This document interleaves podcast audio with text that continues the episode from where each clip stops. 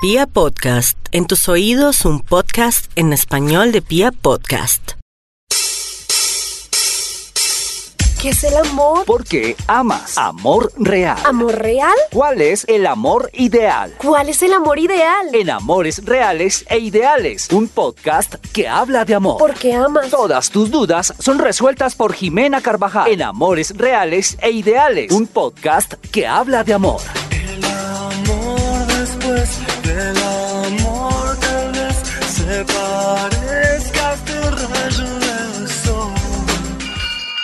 Hola a todos, soy Jimena Carvajal y bienvenidos a un nuevo capítulo de Amores Reales e Ideales. El día de hoy vamos a hablar de amores jóvenes y justamente es la percepción que los jóvenes tienen acerca del amor, que tanto es real y que tanto es ideal.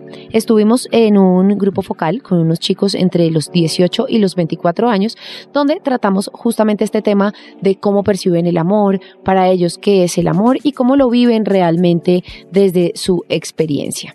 Entonces estamos el día de hoy con Laura Caro.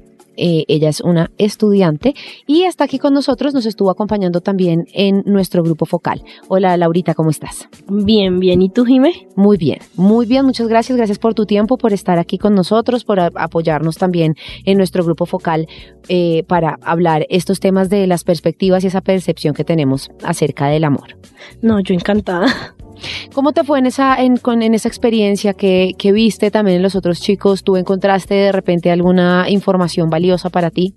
Sí, que en muchas ocasiones hay personas que tienen un amor ideal y muy pocas personas viven eso, pues de verdad, sí. En realidad, la mayoría tienen muchas perspectivas e ideales, pero al momento de vivirlo e incluso de buscar pareja, no cumplen con esas, como con esos ideales que tienen. ¿Por qué crees que pasa, que pasa eso, Laurita, de, de tener como una brecha tan, tan amplia entre un amor ideal y un amor real? porque pues muchas veces como que uno se proyecta ciertas cosas, pero en ocasiones no busca eso o por decirlo de alguna forma como que se conforma con todo lo que va llegando.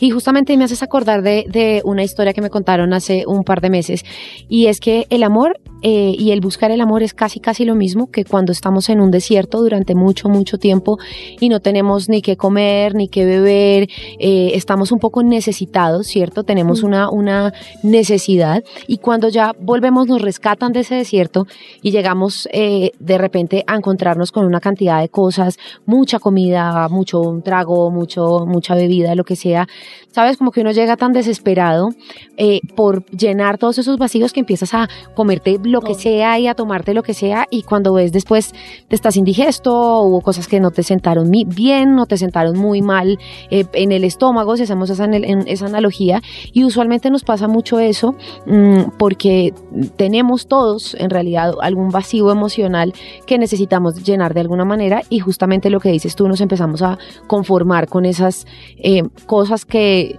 nos encontramos y que no somos tan conscientes o muchas veces sí somos conscientes que nos van a hacer daño pero aún así pues Lo hacemos. lo hacemos Exacto.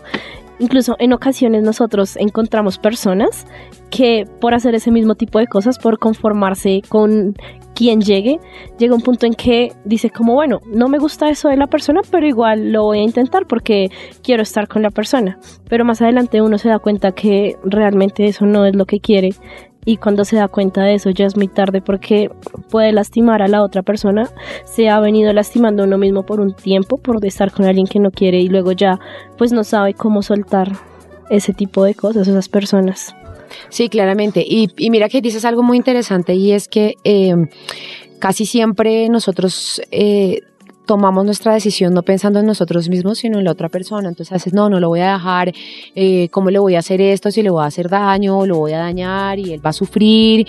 Y, y pues a la final nunca estamos pensando en nosotros, sino estamos con nuestra maravillosa alma de Sor Teresa de Calcuta.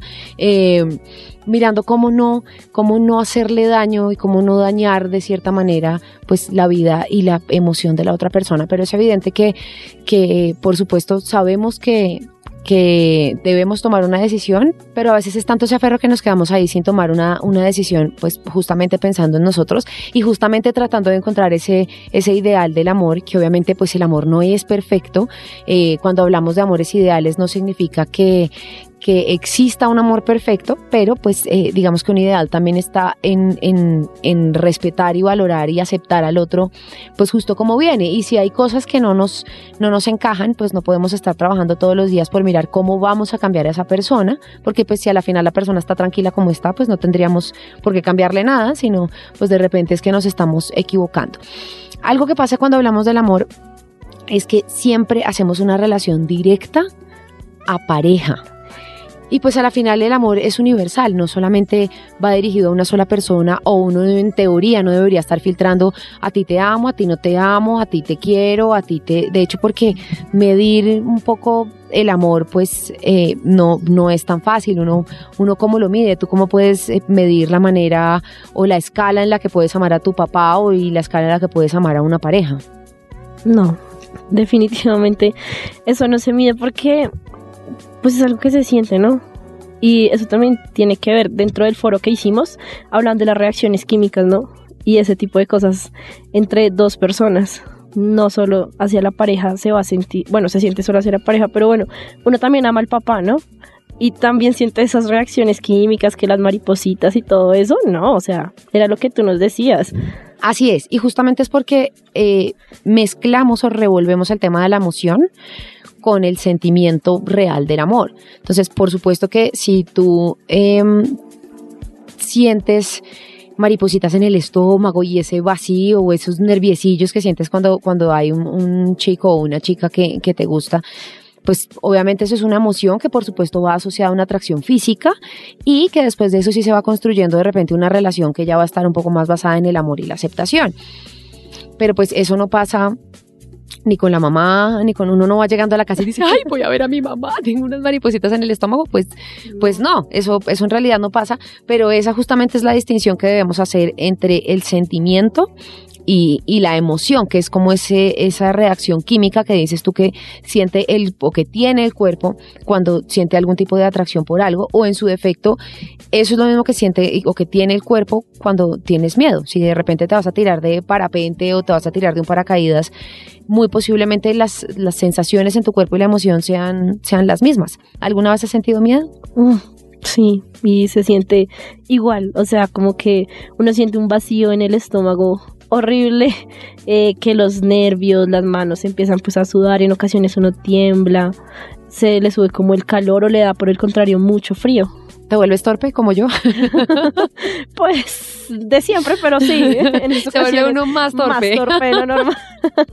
sí, sí, eso, eh, eso pasa, pero eso justamente es como el nerviosismo y lo que cambia realmente ahí es el pensamiento. Mira que cuando tú estás pensando eh, en que es una persona que te atrae o que te gusta, pues eh, es diferente a cuando estás pensando, Dios mío, ¿qué me va a pasar si me, la, si me lanzo de este, de este paracaídas o de este bungee o lo que sea? Pero, pero lo que cambia es la manera de pensar acerca de la situación en la que estás, más no la emoción como tal. Bueno, entonces, dentro de este eh, grupo que hicimos con los chicos, hablamos eh, justamente de esa, de esa perspectiva y de esa percepción que tenían del amor y nos encontramos con percepciones tanto ideales como percepciones reales. ¿Cuáles fueron, eh, Laurita, esas, esas percepciones ideales que nos contaron dentro de nuestra eh, charla y nuestra actividad? Bueno, digamos que de manera general, las personas dijeron que el amor se remitía a algo de tranquilidad, de confianza, libertad, siendo algo muy sentimental también es el sentirse bien, valga la redundancia, con otras personas y en general pues con uno mismo. Y dentro de ese mismo concepto introdujeron la palabra del respeto y valorar a sí mismo, como ya lo dije, como al otro. Y también proteger a la otra persona, pero no tanto como en el sentido de proteger y de cuidar, sino más hacia la parte de aferrarse y no soltarse. O sea, yo creo que ahí lo que quisieron relacionar más que todo fue el apego que uno puede generar a otra persona. Sí, claramente. Y, y, y, es que también a veces nos remitimos al amor con ciertas expresiones o con ciertas palabras, pero el, el concepto que tenemos de esas expresiones también es diferente. Para mí, proteger es cuidar de mí y de la otra persona. Pero también nos encontramos eh, justamente con, con ese tema de proteger desde, como tú decías, ese, ese aferrarse y aún sabiendo que, que las cosas no están muy bien o a veces estamos hasta metidos en relaciones tóxicas y cuando hablo de relaciones tóxicas no hablo de una toxicidad únicamente de pareja porque estoy hablando de una toxicidad de amigos, de hecho está en la misma familia, ¿no? Entre hermanos eh, a veces no hay muy buenas relaciones y lo que hace es que se convierta en un tema tóxico de quién pega más duro eh, o quién está eh, tratando de, de, de, vengarse, ¿sabes? O de fregarle la vida al otro porque justamente muchas veces pensamos que, que vinimos a este mundo fregarle la vida a los demás y si los amáramos y los aceptáramos como dicen también dentro del ideal y los respetáramos pues nuestras relaciones serían diferentes. Pero dentro de ese eh, ideal que yo ahí más es ese tema de, de, protección y de proteger lo veo más como como un, una percepción real que tenía una de las personas que nos acompañó dentro del, dentro del grupo focal era más como, como algo relacionado con una dependencia emocional, ¿no? Con, con necesitar de el amor y la aceptación del otro y, y, tratar más que de protegerlo, yo vi algo más como de control, ¿sabes? De, de estar encima, a ver qué hace, qué no hace. Eh. Mira que ese mismo control se da por el apego, porque la persona siente miedo de que la otra persona se vaya entonces empieza a intentar controlar todo de la otra persona, dónde está, qué horas llega, por qué no llega. Entonces ahí empiezan también las inseguridades hacia uno mismo y hacia la persona que está enfrente, porque uno ya está, está acostumbrado a sentir una compañía y está acostumbrado como a sentirse amado, entonces uno tiene ese miedo de no sentirse así. Entonces ahí es donde se genera como el apego y, y como esas ganas de controlar al otro. Y mira lo importante que acabas de decir, es un tema de sentirse amado. Mm. Y muchas veces lo que nos pasa, sobre todo con estas relaciones dependientes, es que tenemos justamente un conflicto de desamor. ¿Sí? Entonces, lo que buscamos es que alguien nos entregue ese amor que no, que no hemos encontrado y que na nadie más nos los ha dado. Y si nos remitimos a, a, nuestra infancia, que eso lo hablábamos también con los chicos, y es que eh, después de hablar de todo este tema del ideal y de la realidad del amor, cuando yo les pregunté si esa libertad, eh, esa tranquilidad, todo ese tema sentimental realmente lo tenían en su vida real, real, pues era evidente que ninguno estaba viviendo ese tipo de cosas, porque lo pensamos desde nuestro ideal, pero cuando ya nos encontramos en nuestra vida real, pues vemos que las, la, los resultados que tenemos son completamente diferentes. Entonces hablamos de libertad, de tranquilidad, de confianza, pero cuando ves eh, tu pareja, hasta tus amigos muchas veces eh, te hacen un show de celos porque eh, te hablaste con otra persona o porque no la llamaste o porque te pediste te pidió un favor y entonces no me lo hiciste a la hora que me lo tenías que hacer, sino entonces después o, o tienes otras prioridades, es que yo ya no soy importante para ti y todo ese tipo de cosas no tienen una coherencia entre lo que realmente nosotros pensamos y lo que elegimos, porque a la final somos nosotros quienes elegimos a las personas que están en nuestra vida. Bueno, y luego nos quejamos, ¿no? Que porque, porque usted es así, que porque no cambia, uno intenta como que cambiar a la otra persona, o si no, uno justifica no, sí, él es así, porque tal cosa. Y es que pobrecito. Y es que, pobre, y es que yo lo tengo que ayudar a cambiar. O oh, no, yo era así. Yo como que justificaba los errores por no irme, ¿no? Porque pues yo sí tuve un tema súper fuerte de apego a mi primera pareja y él era súper tóxico. Y yo, lo, yo le justificaba todo con tal de no irme hasta que bueno, pues tomé la decisión después de mucho tiempo y de muchas cosas malas que me pasaron, pero pues ya como que había hecho pues cosas que no debía, sí, y y mira que uno casi siempre espera a que pase algo más, ¿no? Uno es sí. como, no, pero esto en realidad no es no como tan fuerte, grave. no, sí, no. no, no, no, yo me lo aguanto, yo me lo aguanto. Sí. Pero a nosotros, ¿quién nos dijo que el amor era aguantar? ¿A ti alguien te enseñó que el amor era aguantar algo? Pues digamos que se supone que no, sí, pero en ocasiones eso es lo que uno más ve, bien sea en los amigos, en la familia. Yo pienso que en la familia uno ve mucho eso de que el amor es aguantar. Y uno puede que vea, no sé, a los papás mal, a la mamá peleando y todo, pero uno como que se lleva esa percepción de siempre, de que uno aguanta. Entonces digamos que también de ahí viene mucho del por qué uno, no sé, como que elige a quien elige o sigue ahí a pesar de que uno sabe que es malo porque yo sabía que era malo y seguía. ¿Y por qué seguías? ¿No querías estar sola? No sé, es que para mí la persona era como... Bueno, primero yo era súper chiquita, ¿no? Él era súper mayor y yo lo veía como que, que era súper perfecto sabiendo que no tenía nada. ¿Cómo así que no tenía nada? pues digamos que no, él, no, yo no sé, o sea, él era mi opuesto, yo soy súper juiciosa y él era totalmente mi opuesto. Era, O sea que aquí vamos a también a esta teoría de que polos, eh, polos opuestos se atraen. uy, pero total. Y eso, y mira que eso no es tan chévere, porque el polo No. opuesto se trae si tú eres un imán y quedan perfectamente Ah, acoplados. sí, Pero mira lo que pasa, pero mira lo que pasa con las relaciones, y es que usualmente cuando somos tan opuestos, y sobre todo cuando digamos que nuestras eh, creencias acerca de ciertas cosas o nuestras maneras de actuar son tan opuestas a la otra, a la otra persona, No. pues ahí no, ahí no hay mucho que hacer. Y yo, o sea, yo, yo sentía que yo estaba ahí, que yo había llegado a la vida de él para ayudarlo y para cambiar, para que él saliera adelante, para que fuera una mejor persona. Entonces, digamos que todo el tiempo, el año y seis meses que duramos, me empeñé en eso, en que yo En iba- cambiarlo. Sí, en que yo iba y le buscaba trabajo, en que yo iba y hacía todo y yo era súper chiquita, tenía como, tenía como 14 años y él, él tenía 19 y yo me empeñaba en que tenía que cambiarlo y el muchacho tenía que salir adelante, que yo tenía que, que rehabilitarlo. De hecho, Esto, de, esto es que es como un ejercicio, un deporte, esto de rehabilitar Sí. gamines, ¿no? mi papá eso te iba a decir, un tiempo que mi papá empezó a decir que a mí me gustaba rehabilitar gamines.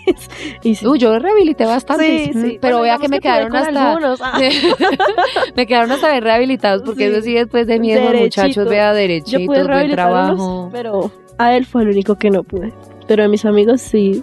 Pero él no. No, y es que en realidad nosotros no venimos a este mundo a rehabilitar a nadie. Creo que suficiente tenemos con nuestros propios problemas, con nuestros propios conflictos que tenemos en la cabeza, como para venir a, a rehabilitar a alguien más y más sobre todo a alguien que no que ni siquiera le interesa una, o sea, el man no el man no sabe que necesita una rehabilitación. Y uno bien preocupado por él. Sí, pero en realidad es justamente también porque elegimos mal, pero esa elección mala que hacemos la queremos transformar a Sí. nuestro ideal. Sí. Y sí. ese es el gran problema, porque ahí es donde viene una frustración enorme. No sé, eh, los que escucharon el podcast anterior que hablábamos de la brecha justamente que existe entre el amor real y el amor ideal. Entre la brecha sea más grande, entre lo ideal y lo irreal, pues es mayor la Sí. frustración. Porque obviamente tú Sí, estás total. montada en el mundo de Alicia en el País de las Maravillas, pero, pero estás en una realidad que es completamente distinta, empezando también porque la persona con la que estás posiblemente sea la persona no tan correcta, por no decir que equivocada a un 100%. Pero bueno, como que después de eso, algunas personas aprendemos, ¿no? Otras no. Yo aprendí hasta cierto punto, ¿sí? Digamos que no es que haya aprendido del todo porque a veces pues me equivoco en algunas cosas, pero pero pues digamos que ya no estoy con una persona tan tóxica, o sea, ya no es como tan gamín. ¿Y Sí. de dónde, y de dónde te salió esa, esa claridad, esa iluminación de decir, oiga, no, espere un momentico? No, no, pues es que en serio yo, yo hice muchas cosas, o sea, lo último que pasó que en serio me hizo como cambiar ya la perspectiva de todo y dije como no, tengo que frenar esto porque me estoy equivocando, ¿sí? Fue un accidente que yo tuve en donde pues casi pierdo la vida y fue pues con ese círculo de personas, ¿sí? Virgencita. Sí, entonces yo ahí dije, como no? La estoy embarrando. Aparte, yo tenía como 15 años, ¿no? Y ahí dije, como ya no más. Y fue muy difícil. De hecho, en los días recientes al accidente, yo, yo estuve con él. O sea, yo, él seguía yendo a mi casa y todo. Pero ya, como que pasó un mes y dije, no, no más. Y fue muy difícil porque yo estaba, era pues totalmente apegada a él. Más allá de amor, era apego y era costumbre a sentirlo conmigo, ¿sí? Entonces, pues me alejé, me dio súper duro. Él me seguía buscando, de hecho, todavía me busca. Siguen pasando los Sí. años y el muchacho sigue detrás Sigue ahí. Pero, pero pues yo aprendí, ¿sí? Digamos que ya sé qué tipo de hombre no debo elegir. Digamos que ahora elijo, ah, pues, no es Así que sea no diga así. que- qué bruto que qué buenas elecciones, pues no, no sabría decirte, ¿no? Pero, no, pero pues sí, sí, uno aprende. Pues la siguen embarrando algunas cosas. No, pues siempre la embarramos y en realidad no hay relaciones perfectas de nada, ¿no? Ni de familias, ni de parejas, ni de nada. De hecho, porque también nuestra, nuestra perspectiva de, de, relacionamiento y de amor, pues viene de lo que nosotros vemos en casa, ¿no? De, de, de cómo funciona la, la pareja de nuestros papás, cómo, cómo es la relación entre ellos dos, cómo, cómo eh, cada uno de repente percibe al otro y uno también de hijo a veces dice, oiga, no, pero eh, mi mamá está actuando de esta manera y, y- y yo nunca voy a dejar que me vean la cara o que me traten así. Entonces Exacto. uno toma esa, como esa Posición. posición también a decir, a mí no me van a venir a fregar. Mm. Y, y también uno vive mucho con, con los guantes puestos y de hecho una de las de las perspectivas que vimos eh, el día de nuestro de nuestro grupo focal mm, fue ese eh, como esa rabia que tenemos eh, acerca del amor y es como pues hubo un chico que, que nos dijo dentro de su posición y su ira intenso dolor como dicen por ahí el amor no existe Y se mantuvo ahí. y se mantuvo en que el amor no existía. Y en algún momento que hablamos justamente de, de, de, de cómo funcionaban las, nuestras relaciones de amor ya en la realidad, él, él volvió a decir que el amor no existía y pues justamente pues él no tiene, no tiene ahorita, de hecho le cuesta mucho relacionarse con otras personas, por, posiblemente por ese pensamiento de que el amor es inexistente, pues esa es su realidad, es decir, nuestra realidad es lo que pensamos. Sí, lo que pensamos pues no existe y no es nuestra realidad. Ahora, para él su realidad es que el amor no existe y bajo ese, ese concepto y esa idea pues es donde él se está moviendo en este momento y posiblemente por eso pues el amor para él no exista. Y pues muy posiblemente es porque experimentó mucho dolor eh, Sí. en su infancia y sen- sintió ese desamor muy profundamente eh, desde que éramos niños y creo que todos de niños mal que bien hemos, hemos sentido ese desamor y por eso también es ese gran deseo de encontrar a alguien que, que nos ame, que nos, que como nos por llenar un llene, vacío. Exacto. por sí. llenar ese vacío que, que hemos tenido desde, pues desde que somos chiquitos. Pero bueno, o sea, remitiéndome como otra vez al ejercicio que hicimos el grupo focal, tú nos hiciste como un ejercicio, ¿sí? De cómo uno elige a su pareja, algo del trauma de la infancia, ¿sí? Yo pues quisiera hablar un poquito de eso. Claro que sí. Eh, nosotros, no solamente a la pareja, sino en realidad a las personas que atraemos y que están dentro de nuestro círculo social, sean nuestros amigos, nuestra pareja, eh, la familia, si no, pues porque a la final, Sí, pues la familia modo. tú no la eliges y pues ahí, ahí estás y, Sí. y- y- y, pues no hay, no hay mucho que hacer más allá que amarla y aceptarla. Pero, pero hay otras cosas que sí podemos elegir, como es nuestra pareja y como son nuestros amigos. Y usualmente nuestra pareja es elegida a partir de nuestros traumas de la infancia. Entonces, eso que no pudimos sentir o que nos, nos generó cierto dolor o cierta, o cierta rabia eh, en nuestra infancia, usualmente es lo que empezamos a recrear con las personas que tenemos a nuestro alrededor. Entonces, por ejemplo, teníamos un, un- un chico que nos habló de que era el hermano mayor y que cuando llegó su hermanito menor, pues él sintió que había dejado de ser importante para sus papás porque él- toda la atención estaba en el hermanito menor, si recuerdas que hablamos de eso. Entonces, eh, justamente él empezó a sentirse menos importante y a pesar de que la mamá le decía que como el chiquito pues era más chiquito y no tenía todas las habilidades que, que él ya tenía, pues que necesitaba como un, un- un apoyo y, y- y una atención adicional. Y obviamente pues puede que pues a uno se lo digan, pero eso no quiere decir que a uno no le duela. Sí, Entonces, eh, cuando él tiene esas, esas relaciones hoy en día, que ya tiene 19 años, eh, él tiene ese trauma de ese miedo, ¿sabes? De, de dejar de ser importante o, o de ser eh, abandonado. Entonces, primero, dentro de sus relaciones, eh, las chicas no lo no le dan la importancia que él entre Merece. comillas merecería, ¿cierto? Pero por otro lado, él siempre necesita dejarlas primero a que lo dejen sí. porque es decir, tiene como un trauma con que lo cambiaron, ¿cierto? A él lo Sí. cambiaron cuando era niño Entonces, porque cambió la importancia de uno al otro, entonces él dice, bueno, antes de que yo le deje de importar, Trin, tomo la decisión primero yo y yo la dejo. Pero digamos, eh, en un caso de una amiga muy cercana. Una amiga no soy yo, no, no. nunca, nunca. bueno, ya que sí. bueno, digamos, yo, yo soy hija única, sí, y mis papás siempre tuvieran toda, toda su atención en mí, mis abuelitos, todo. Entonces, ¿yo por qué me equivoco? ¿Qué pasó ahí? Pues eh, mira, yo no tengo una bola de, de- de futuro. sí. Sí, yo no puedo, no puedo leer realmente por qué, por qué te equivocas, eh, porque no sé en realidad tampoco cuáles han sido tus, tus equivocaciones a la hora de, de elegir pareja, pero de repente eh, estás buscando a alguien que, mm, no sé, que te dé como todo su, su atención porque siempre la has tenido. Entonces, muy posiblemente sea algo así. Y puede que te encuentres con personas que no te dan la atención y eso es lo que, lo que te que frustra, porque siempre has tenido la atención, digamos, o el ojo de todo el mundo encima de ti. Ok, sí. Pues, ¿A digo, ¿no? Es ir a una- llorar? Eso, Dice que unos Kleenex, por favor. Sí, por favor, aquí. Pero, pero, es decir, cada quien tiene su, su, su perspectiva de, de acuerdo a eso. De hecho, hay muchas personas que dentro de su realidad, y no dentro de su ideal, sino dentro de su realidad, está que el amor es sufrimiento y que el amor es dolor. Y posiblemente, así como uno de los chicos dijo, el amor no existe, eh, muy posiblemente, más allá de el no existe, existe, es que está muy relacionado con el dolor y con el sufrimiento. Y que ya no sabe cómo, cómo acercarse a una persona y demostrar amor, porque quizás lo cohibieron demasiado.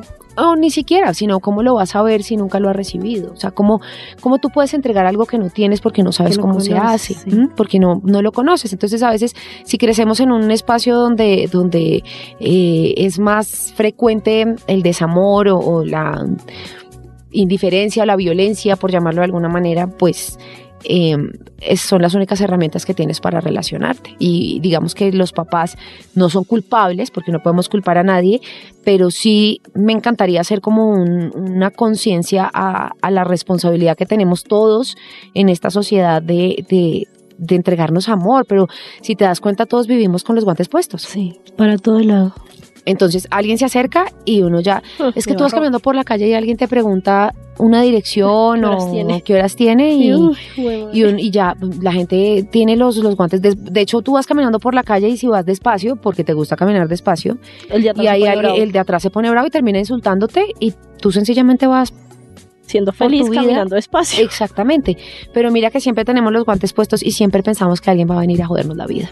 En el Transmilenio. Ay, Dios mío. La vida en el Transmilenio es complicada, pero la gente es muy agresiva y la gente es muy agresiva por falta de amor. No es otra cosa. Y de ahí viene la violencia y de ahí vienen muchas cosas que, que no solamente están en los secuestros o en las armas o demás, sino la violencia viene simplemente en la manera como tú tal saludas a, al celador de tu casa Sí. o al señor barrendero que Como está en mira la esquina. a la gente. O como te miran a veces. Yo a veces voy por la calle y de verdad siento ayuda, o sea, siento que necesito ayuda y voy a pedirle a alguien, hola, mira, me haces un favor. Y de repente me dicen, no, no tengo. Y yo, ah, no, no a estoy plata. Tan mal estoy, en serio. Sí, pero a lo mejor no tienen amor para dar. Entonces, a la final eso, eso, eso es muy complicado, pero, pero, pero mira que muchas familias han crecido a los mierdazos. Y entonces, eh, para muchos el relacionamiento es a los mierdazos. Y eso se convierte dentro de su normalidad del amor. Bueno, y digamos que ese tipo de cosas dañan a gente que la relación nunca ha sido a los mierdazos, ¿no? Digamos, Claro. yo, yo soy muy amor y paz, ¿no? Y- sí. lo sé. Y hay gente que, que no, entonces es como, uy, ya, tranquilo, o sea, take it easy.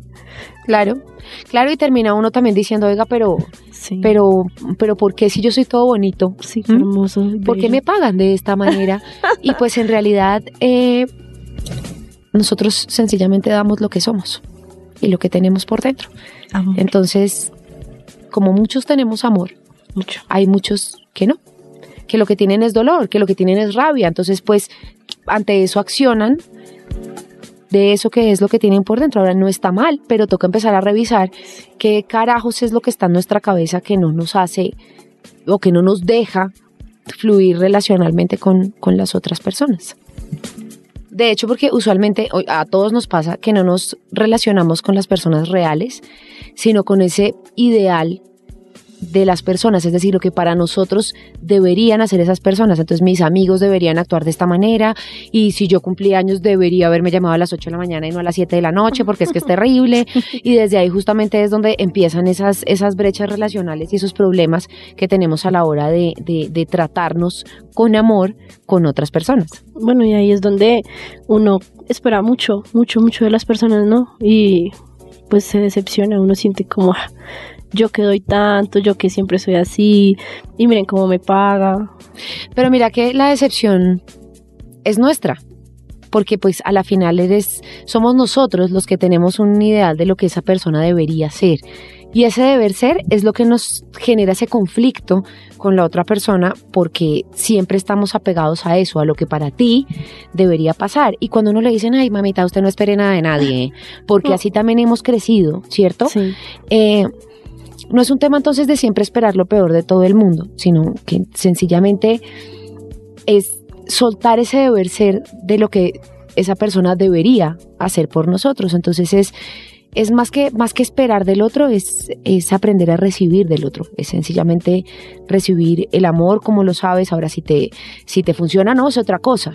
Pero esa persona es como es y te va a entregar el amor de, de X o Y manera. Y ahí justamente es tener esa, esa humildad para aprender a recibir lo que, lo que la vida te traiga y recibirlo con amor. Mira que hasta las circunstancias que nos trae la vida, que a veces son difíciles, es, es aprender a recibirlas con amor y decir, ok, listo, esto me está pasando por alguna Sí. razón y tengo que tener un aprendizaje para no equivocarme después. Y luego uno como que entiende el por qué pasan las cosas, incluso con personas que uno pueda que no espere nada, uno crea que son personas, o sea, como de otra forma de ser y nos sorprenden, como que así como también nos decepcionan en ocasiones hay gente que, que nos sorprende y uno dice como, wow, o sea, qué persona tan bonita.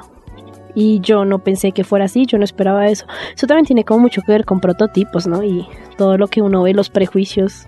Claro, y pues realmente así como también lo hablábamos en, en, en el, en el grupo que, que hicimos con Sí. ustedes, que siempre decimos, hey, no, todos los hombres son iguales, Sí. todas las mujeres son iguales. no.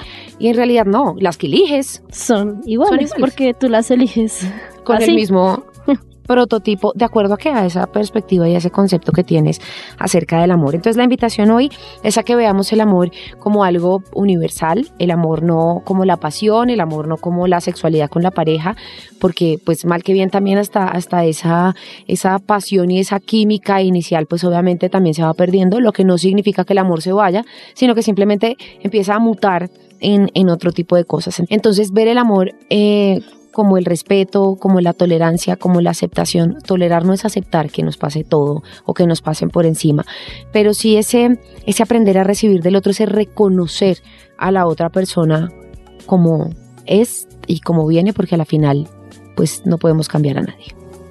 Exacto. Pero pues en ocasiones uno no tiene claro eso, ¿no? Por supuesto. Entonces la invitación para nuestros queridísimos jóvenes del tema de hoy de amores jóvenes es que empecemos a pensar cuáles fueron esos, de repente, esos momentos de desamor que, que Sí. tuvimos, esos traumas de la infancia, que es justamente lo que nos llevan hoy a, a tener esos pensamientos o esas elecciones inconscientes y acerca del amor a pesar de que tengamos un ideal que está completamente alejado, muchas veces, no siempre, de un amor real. Entonces, por hoy nos despedimos, Laurita, muchas gracias. No, pues con mucho gusto, Jimmy. Fue un placer haberte tenido aquí con nosotros. A todos ustedes les mando un abrazo enorme, cargadito, cargadito de amor. Recuerden mis redes sociales, me pueden seguir tanto en Facebook como en Instagram como Jimena-al piso Carvajal M. Salgo con un corazoncito amarillo. Un abracito para todos. Chao, chao.